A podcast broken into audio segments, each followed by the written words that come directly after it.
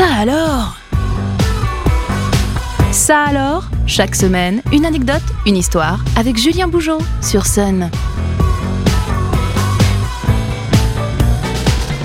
Salut à toutes, salut à tous, je suis heureux de vous retrouver comme chaque lundi sur Sun pour ça alors. De l'inattendu, du surprenant et du loufoque sont comme d'habitude au programme des minutes à venir. Ça alors, saison 4, épisode 127, c'est parti. Il y a quelques semaines de cela, l'actrice italienne Gina Lollobrigida, icône de la seconde moitié du XXe siècle, disparaissait, et avec elle, ce ne sont pas uniquement des séquences mythiques du cinéma qui se sont envolées, mais également un personnage haut en couleur, comme vous allez le découvrir dans ce nouvel épisode de ça alors. À toutes celles et tous ceux qui pensent que la disparition de l'actrice n'aura eu que peu d'effet de part chez nous, eh bien détrompez-vous, puisqu'à l'occasion de sa disparition, le nom de l'actrice a refait surface dans l'actualité du Grand Ouest, et ce pour une raison assez insolite. Celle qui restera à jamais Esmeralda, femme fatale de Notre-Dame de Paris, a eu les honneurs d'un tailleur de pierre nantais, sans peut-être jamais en avoir eu vent.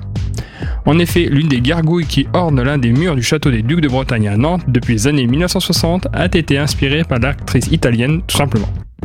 L'auteur de cette œuvre n'a pas été euh, identifié, mais par contre, on sait qu'il s'était également inspiré du cycliste Louison Bobet pour une autre œuvre. Je ne vous dévoilerai pas à quel endroit précis vous pouvez faire face à Gina la gargouille, je vous laisse votre esprit de détective agir lors de votre prochaine visite des lieux. On peut se dire que cette histoire de sculpture arrive un peu à contresens du parcours de Gina Lollobrigida. Eh bien, pas tout à fait, puisqu'au terme de sa carrière d'actrice, à son retour des États-Unis en 1962, elle se consacra à ses deux passions, la photographie et la sculpture. Elle déclarera même J'ai toujours préféré la sculpture, je me suis donné au cinéma et je ne le regrette pas. Mais quand le cinéma a changé, j'ai décidé de retrouver ma passion. Confiée à la star à l'occasion de l'inauguration à Paris en 2003 de sa première exposition qui avait également été présentée à Moscou puis à Venise. Ces sculptures sont surtout inspirées de personnages féminins qui lui ressemblent et immortalisent quelques-uns de ses plus grands rôles. Finalement, on ne s'éloigne pas tant que cela du sujet initial. Parmi ses autres activités artistiques hors cinéma, la star italienne s'était essayée avec succès dans le photojournalisme au cours des années 70, avec notamment la publication de deux livres intitulés Italia Mia et The Wonder of Innocence. Deux livres émaillés de ces clichés réalisés pour certains aux quatre coins du monde. Mais si vous pensez que son parcours est déjà bien rempli, attendez quelques instants puisque même âgée de près de 95 ans, les projets ne manquaient pas pour l'ancienne muse du cinéma transalpin, puisqu'elle avait un temps envisagé de se présenter aux élections générales italiennes. Elle expliquait ainsi son choix. Je suis candidate car j'en ai marre des bagarres de politiciens. Je me battrai pour que le peuple décide de la santé à la justice. L'Italie va mal, je veux faire quelque chose de bien et de positif, déclarait-elle du haut de son âge tout à fait respectable.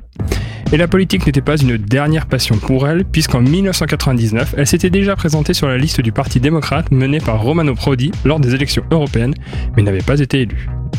Finalement, bien que sa carrière soit surtout restée célèbre pour ses rôles majeurs au cinéma, l'actrice demeurait extrêmement lucide sur son parcours, je cite.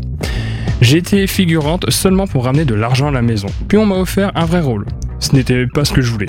J'ai pensé, j'y vais et je leur demande la lune, un million. Ils me l'ont donné et j'ai commencé à faire du cinéma, avait-elle raconté à Vanity Fair Italie en 2007. Une déclaration qui, dans sa bouche, laissait présager bien plus qu'une empreinte indélébile au cinéma. Avant de nous quitter, je vous invite à découvrir le bonus Ça alors, une info insolite bonus, à découvrir en descriptif de l'épisode sur le site et l'application MySun, ainsi que sur toutes les plateformes de podcast.